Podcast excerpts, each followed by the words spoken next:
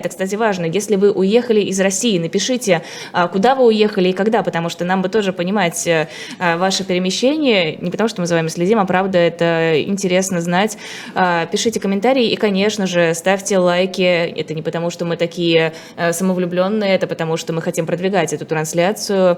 Подписывайтесь на наш YouTube-канал «Живой гвоздь», подписывайтесь на наш Telegram-канал «Живой гвоздь» и, конечно, подписывайтесь на Telegram-каналы «Эхо» и «Эхо новости». Я выложила ссылки чуть выше по чату, можно пролистать, найти. А, коллеги делают совершенно потрясающую вещь для, меня, вещь для меня, известие о возрождении эхо, просто бальзам на душу. А, конечно, мы это все обсуждали, пока оно готовилось, но когда оно уже запустилось, сразу стало как-то чуть-чуть легче жить и дышать. Нам пока пишут, из Дубая, из Еревана, уехала в конце апреля в Астану, пишет нам mm-hmm. подписчица, Самара, Финляндия, Челябинск, Приднестровье, Израиль, Тель-Авив, Москва, Зеленоград, Зеленоград, Белград, а, уехала в Израиль в 91-м, а, остается человек в Новосибирске, Тверь, а, Барселона, Турция, в январе 2022 года уехали. Тель-Авив, Бишкек, Стокгольм, в Венгрию уехали 25 февраля. В общем, огромное количество людей действительно нас слушает не из России, многие уехали вот буквально в этом году. А к нам присоединяется Дмитрий Орешкин, независимый политолог. Дмитрий Борисович, здравствуйте. Доброе утро. Доброе утро, с днем рождения или с днем возрождения вас. Да, ну, конечно, запустится все в основном в понедельник, но да, все-таки приятно, что снова начинаем работать и непрерывное какое-то вещание появляется. Очень этому а, рада. У нас, в общем-то, новостей, мне кажется, много, но самое главное – это мобилизация и отток э, россиян просто, ну, конечно, не то чтобы критический, но большое количество людей уезжает. Какие у вас ожидания, какие дальнейшие могут быть действия, мне кажется, российских властей после э, мобилизации? Э, ну, во-первых, понятно, что мы, вот такое вот бегство от э, мобилизации – это единственная рациональная э, стратегия э, в той политической модели, которую построил Владимир Путин. Потому что нет э, политической партии, которая могла бы легально формулировать, высказывать э, точку зрения людей, которые против войны. Просто эти партии разогнаны, куплены, перепуганы.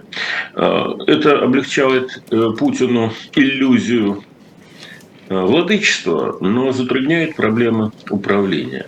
Нет э, юридических прав, никакой суд тебя не защитит и не гарантирует тебе обещанное Конституцией право на альтернативную военную службу. А, в Конституции написано, в практике это, этого нет. А, некуда жаловаться, средства массовой информации независимо уничтожены.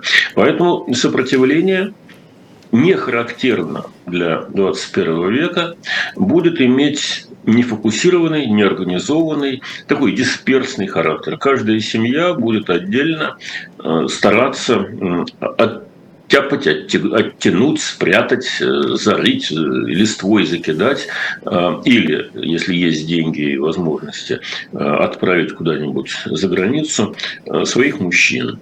И этот процесс будет, естественно, нарастать по мере замечательных успехов, достигаемых российскими вооруженными силами, которые, как президент Путин объяснил, еще всерьез не начинали. Вот как раз сегодня ночью они начали всерьез. Взято в кольцо довольно существенная российская э, военная группировка под Лиманом. Ну, там, по-видимому, тысячи человек.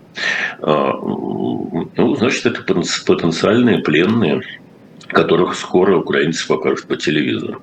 А, так что, отвечая на ваш вопрос, э, с одной стороны, это дисперсное сопротивление, массовый саботаж, нежелание идентифицировать себя вот с этим воюющим, кровожадным и, в общем-то, тупым государством, это будет нарастать, ничего другого э, ждать не приходится.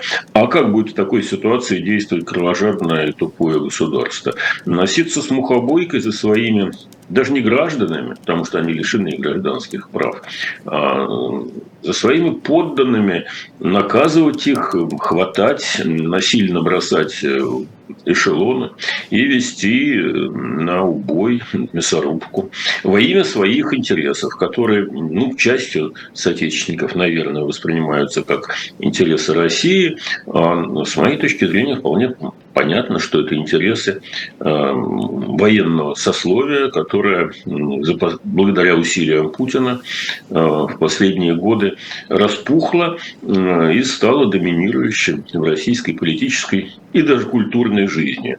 Вот если посмотреть, что показывают, это же сплошное толковище патриотически военного типа, или я не знаю, как это назвать, замеса с победными взвизгиваниями на фоне катастрофических поражений. Ну, обычная картинка для тех людей, которые просто откровенно кормятся на этом, глубоко наплевав на судьбы страны, на будущее, на то, что русский мир, русский язык, русская культура становятся токсичными и все остальное проще. Они это просто прикормленная при Путине мафия, которая будет сражаться до последнего россиянина за свой кусок хлеба. Дмитрий Масло. Борисович, а вот было уставшееся мнение, что мобилизация крайне невыгодна Кремлю, невыгодна Путину, невыгодна всем, кто сейчас ведет так называемую спецоперацию. И сейчас я уже чуть больше недели собираю э, мнение наших гостей, а почему, в общем-то, Владимир Путин решился на то, чтобы объявить эту частичную мобилизацию и подвергнуть себя... Ну, Потери насколько... рейтинга, как минимум. Ну да. Ну, тут, безусловно, это невыгодно с точки зрения социальной. Потому что никому не нравится, когда э, отец или сын или муж или брат э, погибают на фронте. Мобилизация – это означает, что Путин провалился со спецоперацией. Потому что спецоперация – это то, что делают специальные службы. А, соответственно, Путин так это упорно 7 месяцев и называет э, спецоперацией, специальной военной организацией, операция. А, а мобилизация – это значит война. У нас мобилизации 41 года не было. Поэтому понятно, что Путину это, ну, ну шустрый. Но раз он это делает, значит, э, припекло это прямая заслуга вооруженных сил Украины, которые наносят удар за ударом и постепенно освобождают э, свои территории.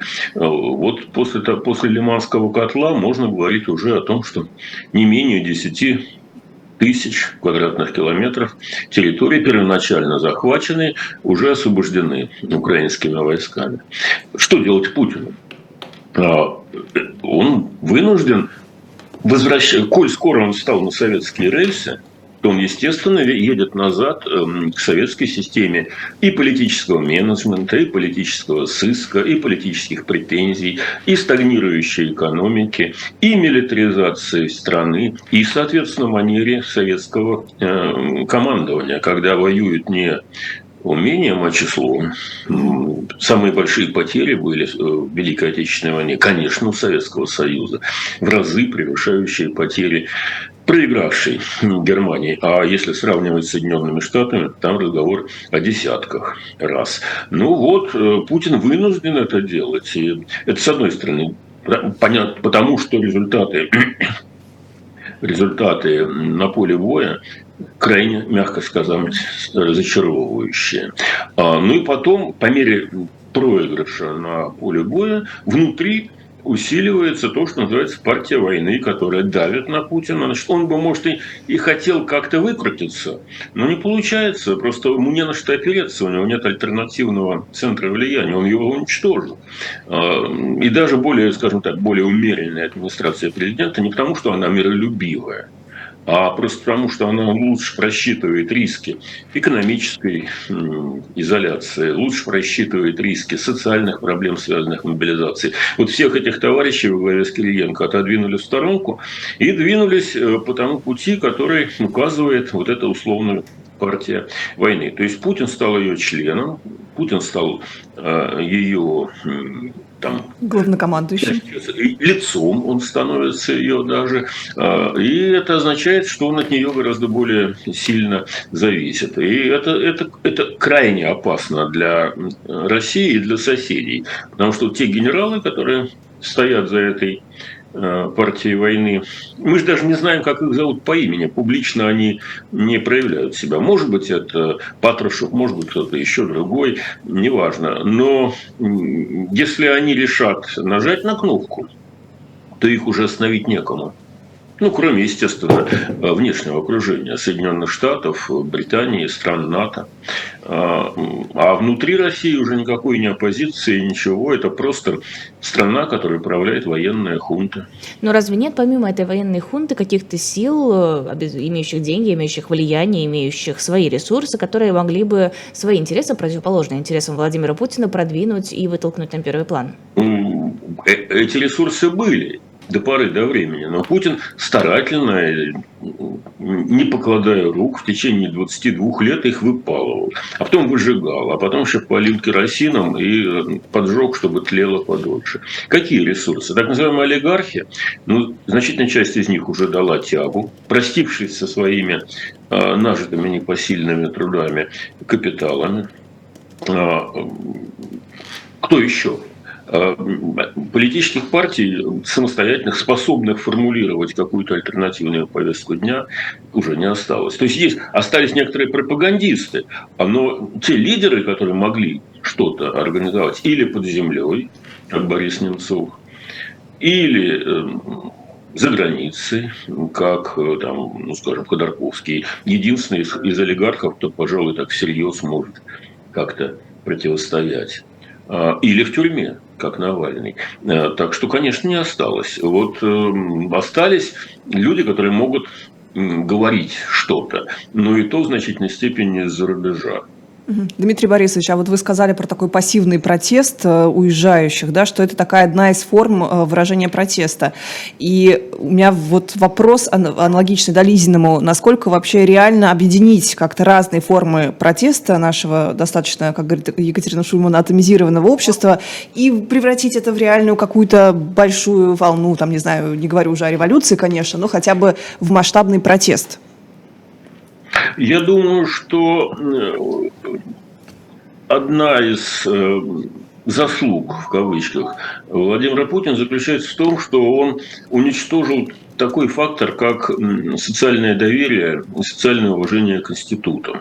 То есть люди не верят в честные выборы, люди не верят в суды. И совершенно правильно делают э, путинские выборы никакого отношения, так же как и референдумы, конечно, никакого отношения к волеизъявлению населения не имеют. А, путинские суды то же самое. Путинские партии это все имитационные такие вот картонки, эм, дурилки картонные.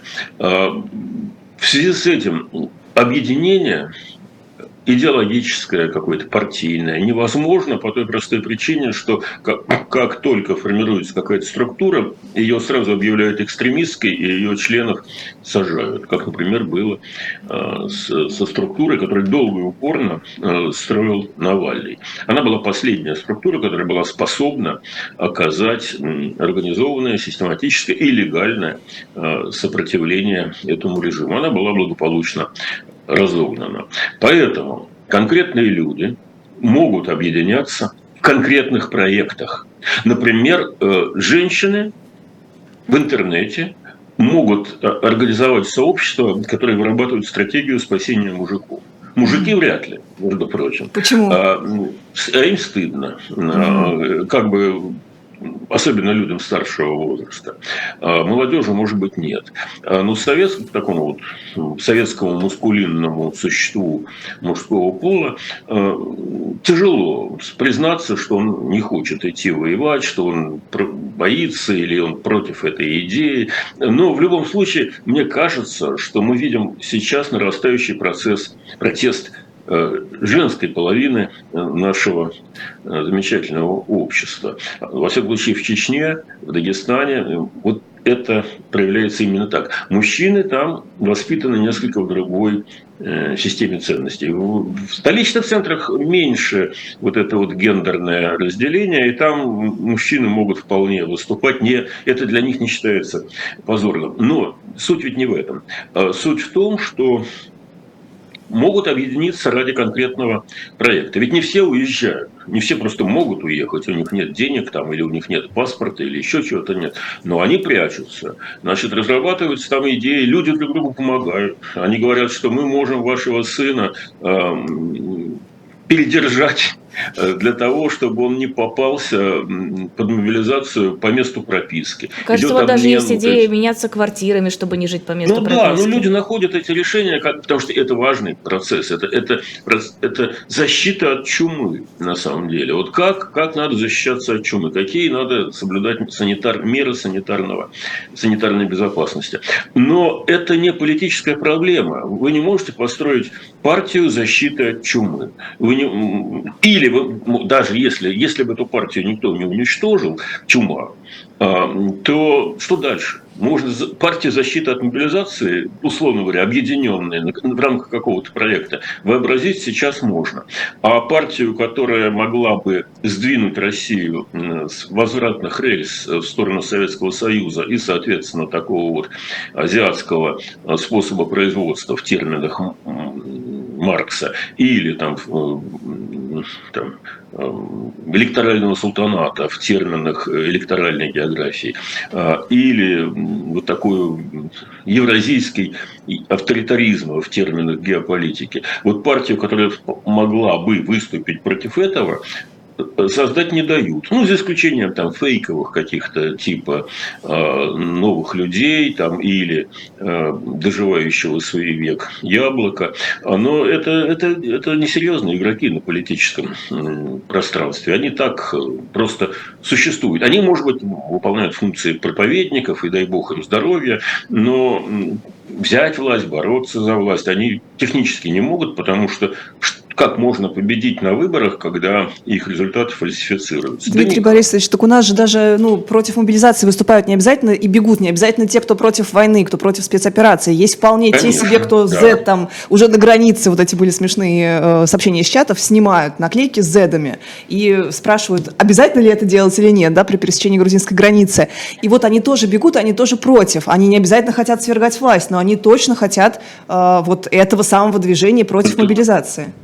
Так я про это и толкую. Я говорю, что объединение возможно на локальной проектной общности интересов. Вот проект спасти своих мужиков.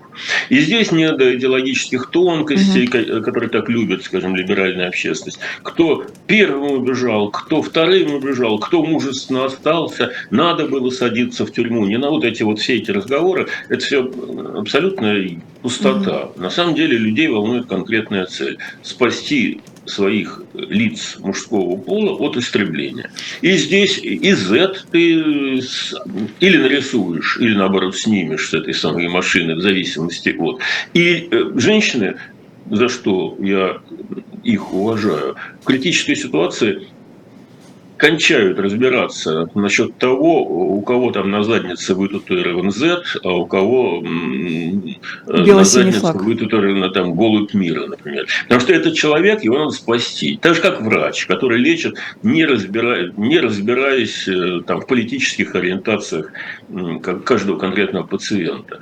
Это правильно. Людей надо прежде всего спасти, потому что для того, чтобы пережить этот морок, э, который на Россию и на весь окружающий мир навел Владимир Владимирович Путин, нужно просто выжить. Это первая задача. Вот, и, и здесь совершенно и тут мы понимаем цену всем этим патриотическим визгам, а, которые многие уважаемые соотечественники с удовольствием а, репродуцировали. Теперь они визжат о чем-то другом. А меня-то за что? А я-то, я не хотел, я, в общем, ну, и так далее. И самое последнее дело, им это ставить в укор. То есть, потому что это самое простое дело. А вот вы голосовали, а вот вы поддерживали, а вот теперь, значит, поди-ка попляши. Нет, теперь задача в том, чтобы не, и этим людям помочь не оказаться на передовой, и это будет помощь Украине, потому что чем меньше лиц с автоматами на передовой, тем легче России, э, Украине, тем легче давить на Россию, отвоевывать назад свои территории.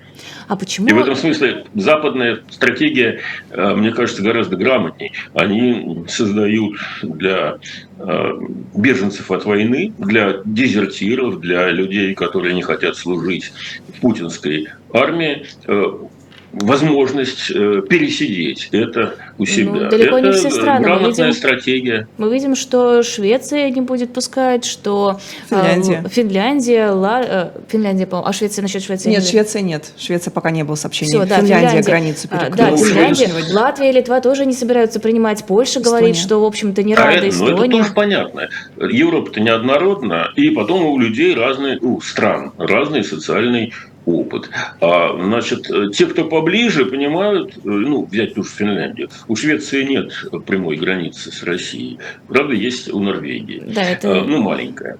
Ну вот, значит, эти страны боятся, во-первых, стать зоной транзита, через которую помчатся там, десятки, если не сотни тысяч э, бежен, ну, беженцев, действительно, беженцев от войны. Их можно называть там антивоенных активистов. Да? А, Первое. Второе, они боятся, что туда, к ним проникнут от соседей, среди этих э, условных беженцев, люди, способные организовать диверсии или еще что-то. И третье, конечно, на этом фоне политики э, местные, э, конечно, используют э, антироссийскую риторику, и это очень легко сделать. И странно было бы, если бы они этим соблазном не воспользовались, для того, чтобы поднять свой рейтинг среди избирателей. Ну, если взять вот Латвию, тут в воскресенье выборы, и, конечно, на фоне того, что российская армия творит в Украине, э, весьма популярны анти, антироссийские, антирусские лозунги. Поэтому они это используют. Э, Страны более крупные, э, которым не, не угрожает непосредственная опасность со стороны России, будь то Франция, будь то Британия, будь то Германия, у них и другой опыт, и способность сейчас выбирать более рациональные решения. Эм, На мой взгляд, гораздо более рациональное решение э, принять этих самых бегущих людей, чтобы не допустить их эм, до линии фронта, где они будут обречены стрелять э, в сторону Украины. А логика о том, что вот мы вас не пустим, а вы Путина свергаете, она выходит из недоброкачественного анализа реальности. Это примерно то же самое, что говорить эм, или там зараженным, скажем, в, э, в чумном городе, вы сидите в своем городе и э, Изобретаете лекарство от чумы? побеж- побе- побеждаете чуму. Но э, понятно, понятна логика санитарного кордона. Мы не хотим заразных людей видеть. Но разговоры о том, что пусть они свергнут Путина, просто исходят из того, что люди не понимают, как устроена путинская модель власти. Это примерно то же самое, что обвинять евреев в гитлеровском рейхе в том, что они не свергли э, Гитлера. Ну, а нечего им убегать из страны. Вот пусть объединятся и свергнут. Ну, пусть. Просто надо понимать, что в нынешней путинской системе власти его свергнуть могут только приближенные, могут только генералы, которые далеко не факт, э, что будут проводить более вменяемую политику. Скорее наоборот, придет какая-то к власти еще более жесткая хунта. Это не значит, что я сторонник Путина, ни в коей мере. Наоборот, это значит, что он привел Россию в такую ситуацию, с которой хорошего выхода нет и не может быть. Но, собственно, я это говорю уже лет, не знаю, больше десяти точно. А, Но проку-то никакого нет. Потому что у ис- у истории свои свое чувство юмора э, и своя железная логика. Немцам тоже некоторые товарищи говорили о том, что Гитлер это не самый хороший выбор. Но единый, вдохновленный нацистской идеей германский народ думал иначе. Я к не имею претензий к немецкому народу, так же, как не имею претензий к итальянскому народу за то, что он голосовал за великого там лидера э, Дуче. Я это рассматриваю как историческую закономерность, э, характерную для определенного типа обществ на определенном уровне развития. Ну вот, э, пришло время России, я, задешево купиться на такую вот дешевую популистскую риторику Владимира Владимировича Путина. И было понятно, к чему она приведет. Но было понятно далеко не всем. Вот сейчас становится понятно большей, ну, выросшей размером части населения. Не думаю, что еще большинству. Хотя Левада-центр фиксирует снижение популярности Владимира Путина после этих объявлений не намного, на 6-7%. И при этом э, популярность его остается заметно выше половины. Дмитрий Борисович, вот сейчас чуть позже поговорим про Италию, вообще про этот некий правый поворот, э, частью которого Владимир Путин является. Но вот все-таки про уехавших в разные потоки, э, так скажем. Первые, вы сказали, немножко даже осуждают тех, кто сейчас бежит из страны, э, говорят, что они... О чем же вы раньше думали, где вы были эти там 7 месяцев? месяцев. И так далее. Вот скажите, а почему даже здесь нет какого-то центра объединения? Ведь, по идее, люди, иммиграция первая волна, они должны помогать, они должны кричать Евросоюзу. Ну, как вот Тихановская, мы все время ее в пример приводим, она там ратует же за своих белорусов, они также могут обращаться к Европарламенту и говорить, пустите, пустите, это беженцы. Ну, во-первых, мы начнем с того, что белорусская миграция э, тоже очень даже склонна к расколу. И там далеко не все объединяются вокруг Тихановской. Вы, и, наверное, вы это хорошо знаете. Просто, э, и это тоже надо пережить. Это не просто так приходит.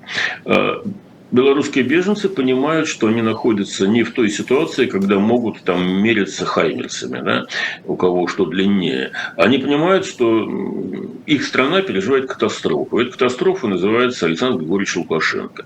И нравится им Тихановская, не нравится им Тихановская. А, у них хватает ума, сдержать свои амбиции для того, чтобы сформировать более или менее общую политику под под названием э, правительство Тихановской в изгнании. Э, я не думаю, что Тихановская блистательный политический лидер. Ее просто подняло туда волной, как супругу посаженного э, человека, популярного блогера. И не более того. Но она с этой функцией справляется, как фронтмен. Может быть, не идеально справляется, даже наверняка не идеально. Но, во всяком случае, про, про, протори или издержки от того, что белорусская э, позиция беглая, а, скажем, иммиграционная позиция сцепятся друг с другом в борьбе за лидерство, будут больше, чем объединение вокруг уже признанной, ну, во всяком случае, избирателями белорусскими, госпожи Тихановской. Э, российская оппозиция, мне кажется, до этого еще не доросла. Угу. И поэтому там все время. А вот кто, а кто первый уехал, а кто второй, а кто, а кто главный патриот, а кто не главный патриот, а кто главный антипутин, а кто первый сказал «э», э как там Бобчинский и Добчинский. Вот это чрезвычайно важный вопрос для этих людей.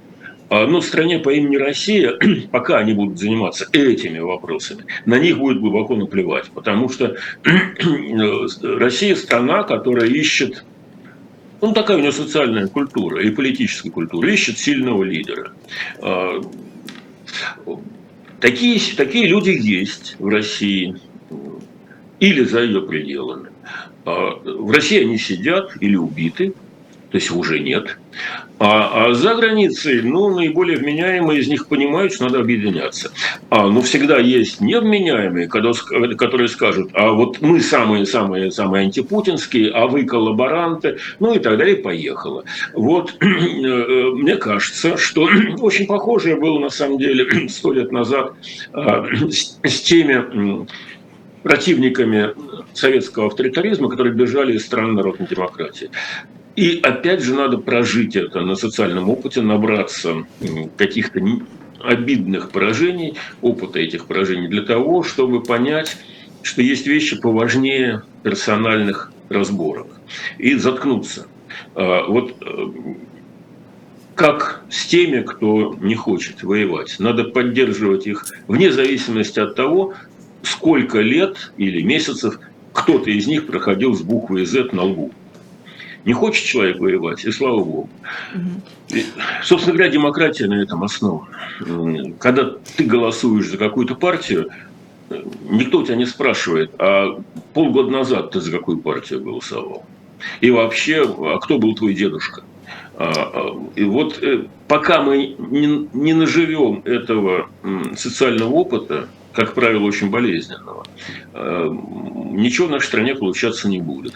Пока я вижу, наблюдая за, эти вот, за этими разговорами э, лидеров э, зарубежных, зарубежных оппозиционных настроений, что они еще этого существенного ментального перехода не совершили. Угу. Это печально, но мне кажется, я могу констатировать этот факт. То есть э, белорусская оппозиция, белорусская миграция демонстрирует большую политическую мудрость, э, чем российская. Ну, как будто мы не видели все это в первые годы советской власти, когда за границей люто собачились на всякие кадеты, октябристы э, и прочие, и, и социал-демократы, которые были вынуждены бежать от общего советского тоталитаризма. Они друг другу не могли ничего простить. Ровно то же самое продолжалось в лагерях за колючей проволокой. Угу. Э, есть общий враг, для устранения этого общего врага нужно объединять усилия. А потом в условиях демократии надо разбираться, у какой партии и у каких персонажей э, больше поддержка, а у каких меньше. Поэтому мне кажется, что надо поддерживать Навального, надо поддерживать Ходорковского, надо поддерживать даже даже Явлинского, который э, в политическом смысле ничего из себя не представляет, но зато хороший проповедник, хороший Дмитрий Борисович, вот я, я, я поддерживаю, извините, я вас э, перебиваю, я вот поддерживаю, я вот хотела как раз спросить про фонд борьбы с коррупцией, я очень поддерживаю Навального. Это и мне бы, считается экстремистской организацией. И я бы хотела видеть какого-то ну, лидер, лидера аналогичного, потому что сейчас он находится в заключении, но я вижу, что ФБК и Волков говорят, ну да, конечно, нехорошо глумиться над уезжающими, но, боже, как это смешно, вот вам мемы, вот вам шуточки в Твиттере. Э, вообще, знаете, такое складывается впечатление, что иммиграция и люди, которые здесь э, остались, они настолько становятся уже разорванными, и вот этот вот гэп, этот прогал, он все ширится. У меня вообще какое-то мнение, что будет две как бы русские нации. Тех, кто пережил этот мор, как ну, вы говорите. как э, после революции. Совершенно верно. Года. То есть вот вы приводите пример белую и, там, иммиграцию, и они же растворились, по сути. Они не стали никаким там центром э, русскости какой-то, российскости.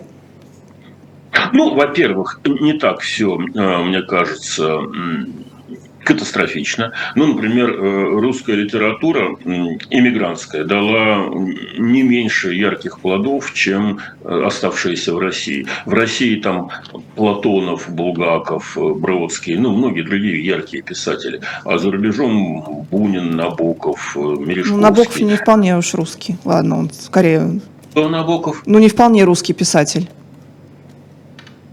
Ну, у него самые -то большие крупные ну, романы. Да, он, он считал, что его лучший роман – это англоязычная версия ну, вот. Лолиты. Но именно на английском лучший роман. А, а вообще-то все-таки он русский писатель, потому что основной его инструмент – это русский язык. Мне кажется, тут э, э, спорить э, не стоит. А, ну, опять же, это, так скажем, дискуссия другого уровня для другого времени.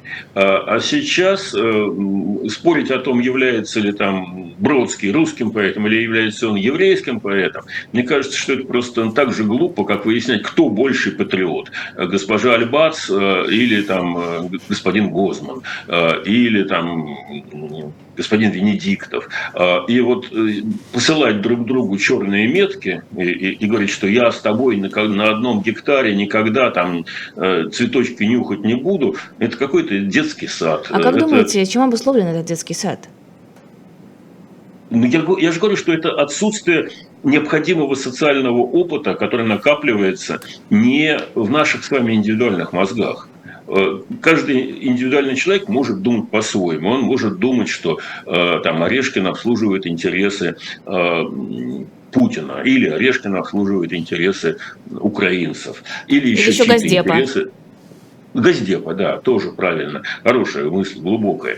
Э, на это Орешкина глубоко наплевать. А важно, на самом деле, что думает не каждая конкретная голова, а как вот эта социальная структура развивается. Она складывается из этих конкретных мыслей. Но какие-то мысли там могут получать отклик, а какие-то не получать. Вот э, Германия в 30-х годах, как социальный организм, не имела иммунитета к грубому популизму товарища э, Гитлера, который донес до нее социалистические принципы там, справедливости, а, точно так же, как э, аналогичные принципы социалистической справедливости э, донес фашист Муссолини, который до этого был лидером социалистической партии в Италии, редактировал газету, одним из лидеров, и редактировал социалистическую газету «Аванти». Э, не было у этих наций должного иммунитета, им ментального иммунитета. Вот у российской нации нет тоже этого иммунитета, и это мы прекрасно с вами видим. Он появится, но я думаю, что не скоро. Для этого нужно как следует получить по морде от объективной реальности, чтобы понять, чтобы пришли новые люди, которые попробовали новые пути, которые подумали что, о том, что объединиться, э, как выражался Владимир Ленин, объединиться важнее, чем размежеваться. Ленин противоположную логику формулировал. Перед тем, как объединиться, надо размежеваться. Вот насчет размежеваться это у нас очень хорошо поставлено. Насчет объединиться вообще никакого социального опыта нет. Его надо нажить. Э, поэтому не надо реагировать на, те, на то, кто кого как облаял. И кто звонче кого облаивает. А, но, с другой стороны, ожидать, что э, эти товарищи смогут объединиться, на мой взгляд, никаких оснований нет. Ну, не может господин Явлинский поддержать э, господина Навального. Ну, это выше его способности. Ну, ничего личного не хочу сказать плохого против господина Явлинского. Просто вот вся политическая культура, быт, опыт не может этого допустить. А надо перешагнуть через это. Перешагнуть через это можно только получив крайне негативный социальный опыт и его осознав. А, мой следующий вопрос – это немножечко, наверное, в сферу экономики, но все-таки политическая составляющая здесь тоже крайне важна. Восьмой пакет санкций со стороны Евросоюза в сторону России, который э, обсуждается в контексте референдумов, прошедших в ДНР, ЛНР, Запорожской, Запорожской и Херсонской областях. Насколько это серьезный удар или это просто очередное, вот, очередное выступление, не имеющее практического смысла? Ну, видите ли, я думаю, что санкционный режим э, – это режим долговременного давления. То есть санкции, ну, это 150 раз повторено, имеют кумулятивный характер. Они накапливают свои разрушительные действия. Это не значит, что они могут сломать э, хребет путинскому режиму. Потому что путинский режим, как показывает опыт Ирана или там, Северной Кореи, может существовать вообще э, отрицательным экономическим ростом и, с чудовищным э, экономическим провалом. И Советский Союз существовал, когда жрать было нечего, люди пережили три крупнейших голода в 20 веке которые ни одна э, развитая страна не переживала. Постреволюционный голод 18-20 коллективизационный голод начала 30-х годов и послевоенный голод 46-47 э, годов. Даже, даже проигравшая войну Германия голода не переживала. И тем не менее, люди до сих пор вот ходят, э, стучат в пионерский барабан, который у них вместо головы, и повторяют о том, что Советский Союз был впереди планеты всей, потому что мы э, Гагарина запустили. И при Сталине и, такой фигни не было. Конечно, и Сталин бы победил, там, или бы он этого не допустил и так далее. А, Но ну, это уже то же самое. У людей отравлены мозги. Э, если бы они что-то всерьез знали про Сталина, кроме того, что им рассказывает там господин Стариков или еще какие-то персонажи из э, таких вот эпических э, скальдов каких-то, или правильно сказать даже э, не скальдов, а акынов, потому что то, что сделал Сталин, это возвратная, э, возвратная евро, еврози, евроизация э, э, в общем-то, европейской страны, э, которая была э, царская Россия в 15-м, да, в 16-м, в 17-м э, годах. Большевики развернули ее назад в Евразию, повернув к Европе бронированной задницей. Со всеми вытекающими последствиями, в частности, которые привели к распаду вот этого политического пространства, склеенного сталинскими кровавыми соплями. Но люди этого не сознают. Люди, воспитанные с молодых лет Э, вот этим белым смокингом, победителем и так далее. Они искренне веруют, что Советский Союз победил э, всю Европу.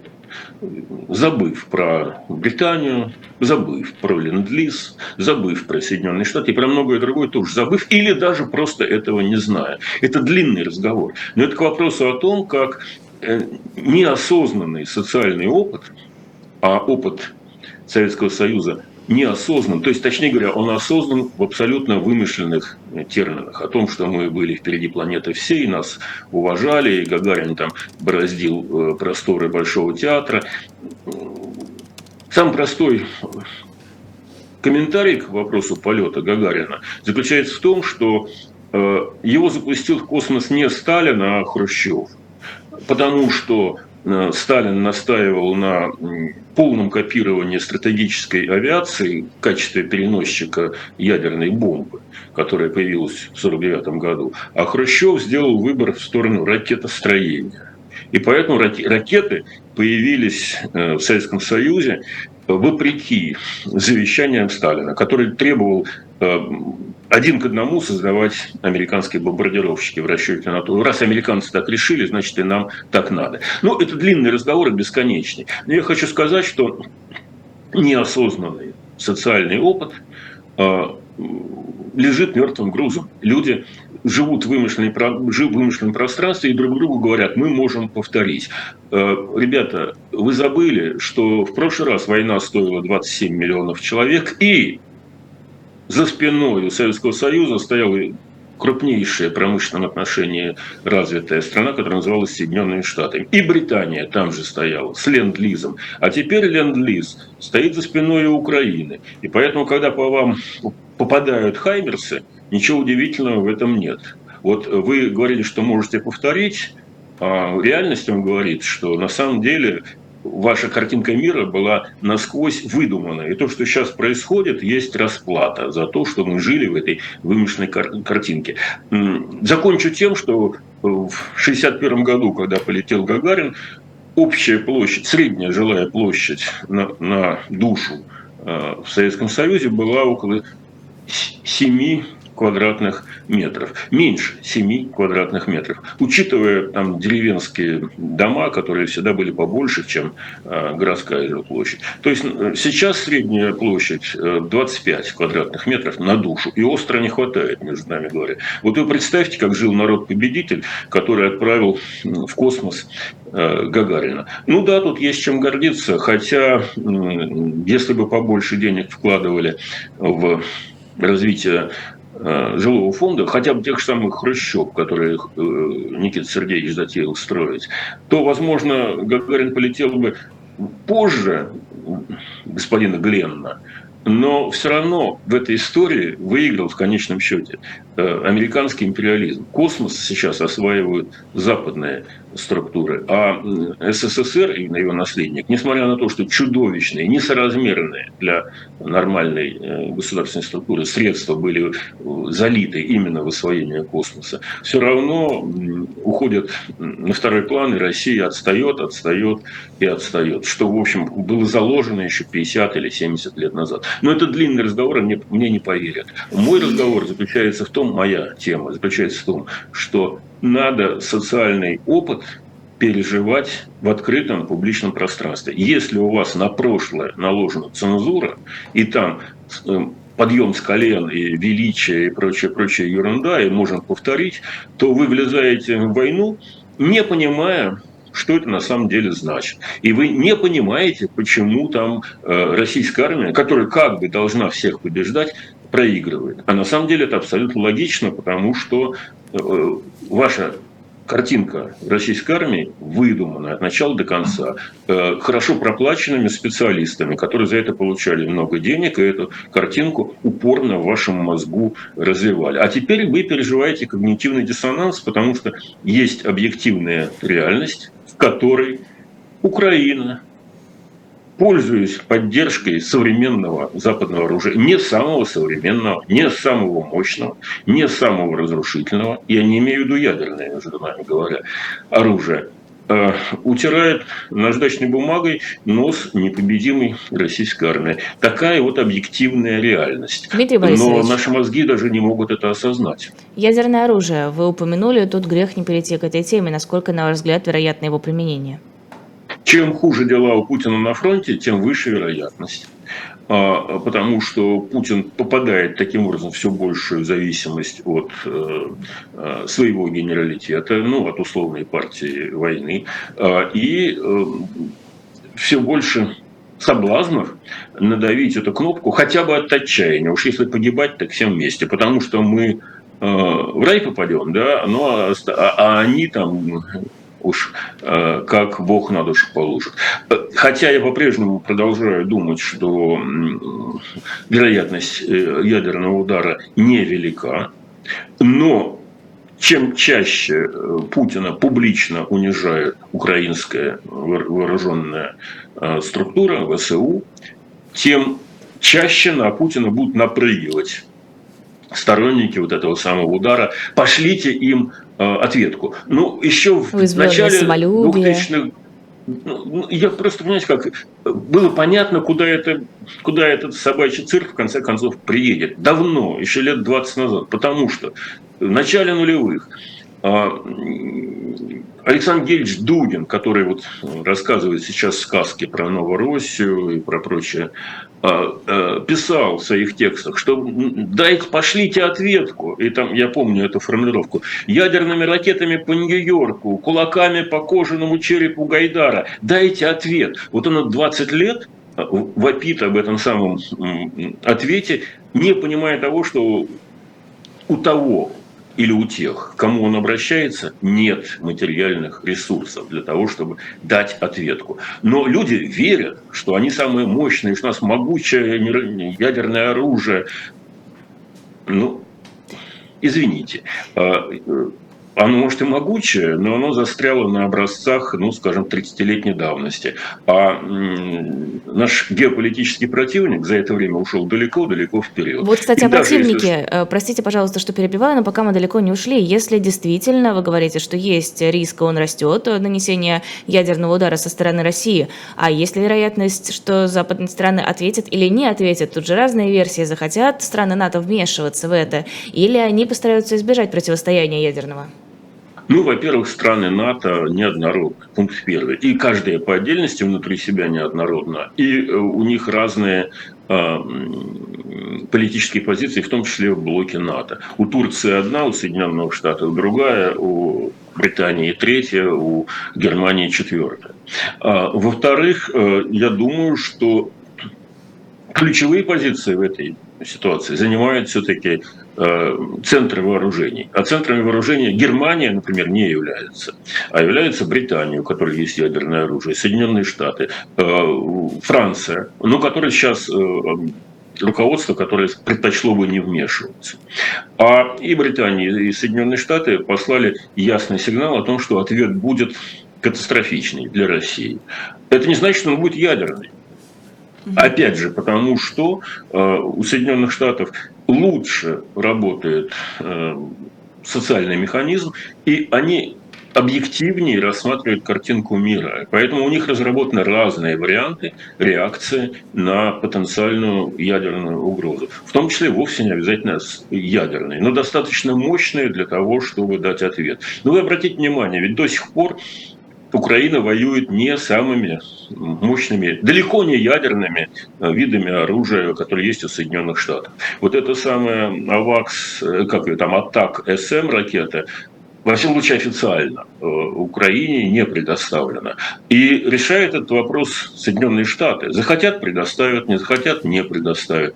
И российская армия и российская политика, как никогда прежде, зависит от решений Вашингтонского обкома. Захотят – дадут украинцам вот эти виды вооружений. Не захотят – не, не дадут.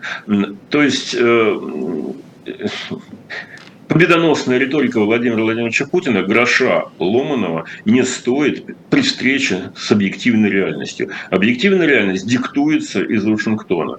И надо было бы обладать, ну, скажем, минимум каких-то когнитивных способностей для того, чтобы понять, что этим может кончиться, когда Путин начинал войну против Украины. Но, видимо, этого минимума когнитивных способностей не хватило, и в результате мы имеем э, совершенно очевидное, в лоб бьющее, очень обидное явление, когда российская армия, которая считалась второй по рейтингу, уступает э, украинской армии, которая считалась там какой-то 25-й по рейтингу. Потому что одно дело рейтинги, одно дело э, воображаемая реальность, которая там основана на каких-то оценках экспертов, и другое дело столкновение на поле боя, где работают виды оружия, где работает мотивация бойцов, э, где работают э, обучение э, и таланты военачальников, разведка, в том числе космическая, которая связана с высокой технологией. И вот вся эта сумма дает преимущество украинской армии, которая, да, имеет за спиной поддержку Соединенных Штатов. А почему она не имеет права обратиться к поддержке Соединенных Штатов? Имеет полное. Дмитрий Борисович, э, сегодня, вчера, вернее, Соединенные Штаты объявили о еще одном транше в 12 миллиардов долларов. Теперь это должно пройти через палаты, и, наверное, тоже эта помощь будет осуществлена. Но вы чуть раньше сказали, что НАТО, страны НАТО неоднородные. И вот что мы видим вообще в Европе происходит, какой-то правый поворот вслед за вот таким вот э, образцом, что ли, да, Владимиром Владимировичем Путиным. Э, в Италии у нас приходит э, совершенно правая партия, в Швеции чуть раньше прошли выборы, тоже правая такая националистическая, по сути, партия. Что это будет означать для России? Ну, я э, для, для России ничего радикально не произойдет нового, потому что вот те же самые правые итальянские партии, они занимают проукраинскую позицию. А господин Берлускони, который входит в коалицию не на первых ролях, ну, вежливо заткнулся, потому что сейчас то, что натворила Украина, Россия на украинских землях, настолько бьет в глаза и настолько вызывает оторопь у, у любого нормального человека, который не смотрит э, Соловьева, а пользуется реальными источниками э, данных о реальном положении вещей. Э, так вот, быть на стороне России – это значит в современной реальности погубить свою политическую карьеру. И только те, кто уж совсем-совсем откровенно зависит от э, российских источников питания, э, э, сохраняют вот эту вот самую пророссийскую риторику. Их делается все меньше. То же самое со шведами. Они решают свои проблемы. Да, это реакция на иммигрантский кризис. В некотором смысле это вполне неизбежная реакция и здоровая реакция. Потому что иммигрантов много. У некоторые страны не у них не хватает того, что называется адаптационного ресурса. Ну, например, в Италии. Италия самая быстро стареющая страна Европы, и в то же время туда приезжает очень много иммигрантов из неподалеку через Средиземное море расположенной Африки. А, как кризис э, одно на другое наложилось, и итальянцы стали искать альтернативу. То же самое со шведами, которые там в течение десятилетий принимали большое количество мигрантов. Оказалось, что не всех они могут адаптировать адаптировать, э, превратить в добропорядочных граждан, э, и появляются вот эти вот э, точки с повышенным, повышенной преступностью, которые сама себя воспроизводят. Это то, что в Германии там, 20 лет назад называлось как кризис мультикультурности. А Германия нет. Германия пока сохраняет свой мобилизационный потенциал и уверена, что она может переварить приезжающих иностранцев, так же, как она переварила в свое время югославов, э, турок, э, поляков, которые туда переезжали, э, с известными издержками, но переварила. Так вот, относительно России, вообще никакого отношения, почти вообще никакого отношения к России это не имеет. Потому что э, российская стратегия заключается в том, что напугать Европу газовыми играми. Вот вы сдохнете от холода. А, и поскольку, значит, сдохнете, то проиграете выборы, придут люди, которые э, начнут с Россией договариваться. Нет, уже нет. Потому что пункт первый Э, для обеспечения, ну, например, Германии топливом заключался в том, чтобы заполнить запасы по любой цене, и они эту задачу решили. То есть физического топлива им на зиму хватит точно. Пункт второй – сделать так, чтобы, решив задачу по любой цене, заполнив, заполнить хранилище, э, после этого перейти ко второму пункту, который э, звучит так минимизировать э, экономический стресс на население. И вот э, буквально вчера появилось сообщение о том, что Германия выделяет 200 миллиардов евро на то, чтобы компенсировать своим гражданам расходы на отопление. 200 То есть помощь миллиардов евро. Весь бюджет официальный, военный бюджет э, Российской Федерации составляет около 70 э, миллиардов евро. Ага. А, Значит, в три раза больше Германия выделяет на борьбу с этим вот самым газовым кризисом. А, И это тоже можно было предвидеть, потому что западная экономика в разы эффективнее путинской вертикальной э, такой вот монополизированной экономики, а могла бы быть примерно равной. Нет, э, Путин выбрал другие приоритеты. Путин выбрал стратегические игры с газовым краном, и теперь он, в общем, в результате своих вот этих страшилок просто надолго вперед уничтожил имидж России как надежного поставщика энергоресурсов для Европы. Санкции, ограничение цены, снижение за- закупок газа и нефти со стороны России. И, в общем, эта нефтяная лавка, которую Путин с Сечиным и Миллером построили, э, оказывается без постоянного покупателя. Придется наливать э, в бидончик э, вот это самое земляное масло и идти по миру в поисках нового покупателя. Ну, слава богу, там Китай найдется под рукой. Да и другие но страны, Европа, я конечно, думаю, тоже не-. Не будут Простите? против. И думаю, и другие страны не будут против э, купить это все у России, э, тем Ну, более, что конечно, Россия наверняка даст конечно. меньшую цену. Ну, б- другие страны, не будь дуры, они понимают, что Россия находится в блокаде, и они будут требовать существенную скидку. Индия готова покупать, и Китай готова покупать. Только, дяденьки, э, продайте нам, пожалуйста, на треть дешевле, чем вы могли бы продать в Европе. И опять же, да, конечно, продадут, потому что куда деться-то? Для того, чтобы воевать, нужны деньги. Для того, чтобы эти деньги заработать, нужно что-то продать, как кот Матроскин объяснял. Да? Значит, э, будут продавать по пониженной цене, э, с большим геморроем в смысле логистики, потому что доставлять туда нефть и дороже, и дольше, чем по уже построенным ниткам. Но мы же за ценой не постоим. Ну вот, э, значит, вопрос, как долго мы можем стоять, э, поднявшись с колен, э, не стоя за ценой. За ценой демографической, за ценой финансовой, за ценой имиджевой. Ну, я думаю, что характерное время процесса измеряется месяцами. Мгм. Дмитрий Борисович, вот в контексте того, что вы говорите, э, история с взрывом Северного потока, я вот слежу за нашей прессой, и как-то все это, ну, очень проходит между делом, в то время как в западных СМИ, в европейских, это просто важнейшее событие, чуть ли не главное со времен вторжения, с 24 февраля. Вот расскажите, что это для них значит? Как- какой на самом деле масштаб вот этого вот э, взрыва? Как поменяется вообще вся ситуация, весь расклад экономический, Для них это означает э, объявление экономической войны. Ну, собственно говоря, еще одно подтверждение экономической войны.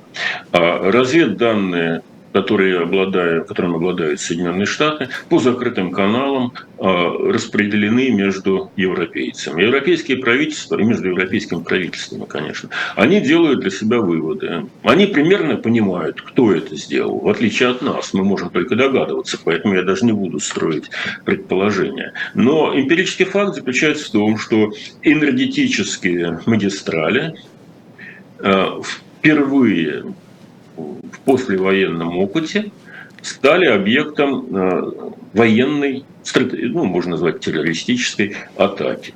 А, И, соответственно, что характерно, э, российские магистрали. То есть почему-то западных магистралей не тронули там. Хотя, хотя Запад, естественно, реагирует очень болезненно и усиливает охрану там, норвежских э, газопроводов э, и э, нефтепроводов тоже. Штатам потому тоже они- выгодно, в конце концов. Естественно. Ну, да, и, наверное, и штатам это выгодно, но не, не сиюминутно, потому что, понятно, это будет повышать спрос на э, сжиженный газ. Но на самом-то деле э, и та, и другая, и действующая нитка СП-1, и, и недействующая нитка СП-2, заполненные техническим газом, а, они э, играли все меньшую и меньшую роль в энергетическом балансе э, Запада. И это вписывалось в стратегию Путина наказать Запад, заставить его замерзнуть. Э, Ну вот следующий шаг в, эти, в этой рамке стратегии был бы